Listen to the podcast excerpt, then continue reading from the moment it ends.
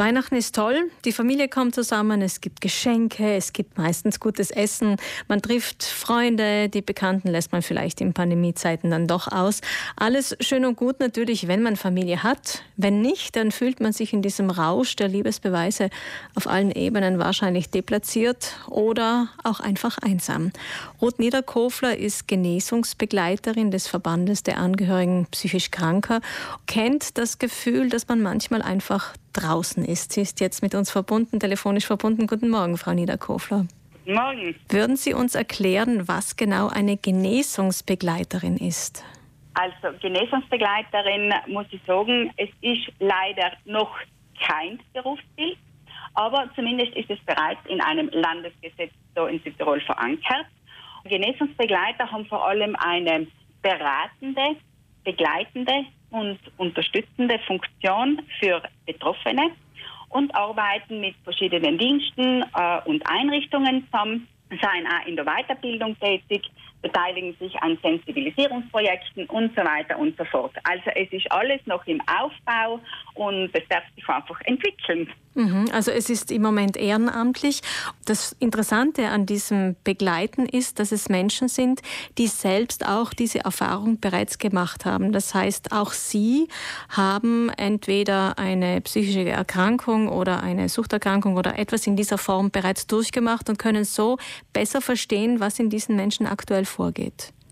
Ganz genau. Also ich selber bin Erfahrungsexpertin für Sucht. Das heißt, äh, ich bin jetzt seit ähm, mittlerweile fast 17 Jahren trockene Alkoholikerin und ich glaube, es kann niemand sich besser in einen Alkoholabhängigen einfühlen wie jemand, der das selber ähm, durchgemacht hat.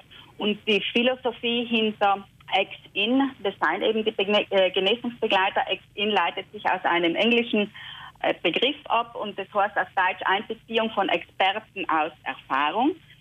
Und eben äh, die Philosophie dahinter beruht nicht auf irgendwelchen medizinischen Behandlungsmodellen oder aus ähm, oder ähm, äh, psychiatrischer Diagnostik, sondern ist eben aus, aus dem Erfahrungswissen ähm, von den Genesungsbegleiter heraus entstanden. Mhm. Das heißt, Sie können nachvollziehen, jetzt in Ihrem Fall, sagen Sie, Sie sind eine trockene Alkoholikerin, wie es einem Alkoholiker, einer Alkoholikerin geht, wenn sie wirklich diese extreme dieses Verlangen bekommt nach Alkohol.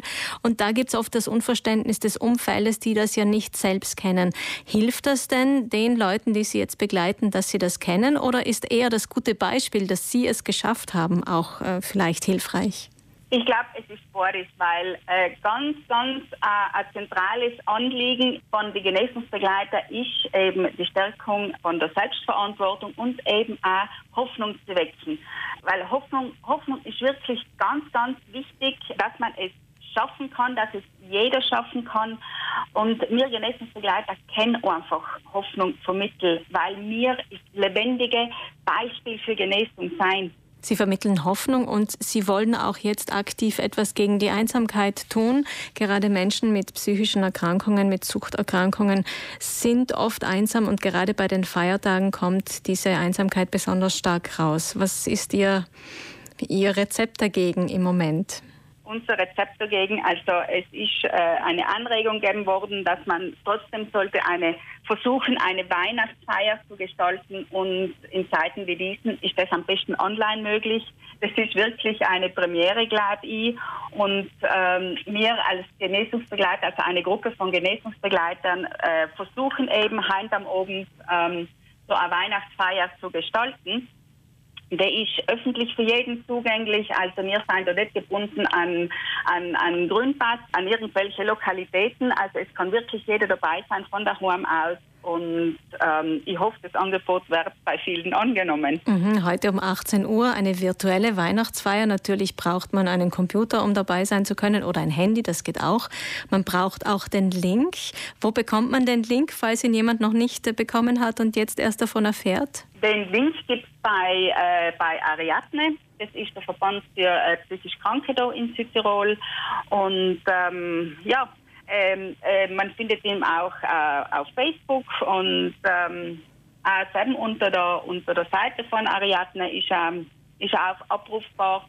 Viele Mitglieder von Ariadne haben den auch zugeschickt gekriegt. Und wir werden uns natürlich freuen, wenn da ganz viele Leute dabei waren. Frau Niederkofler, wie läuft denn diese Feier dann ab?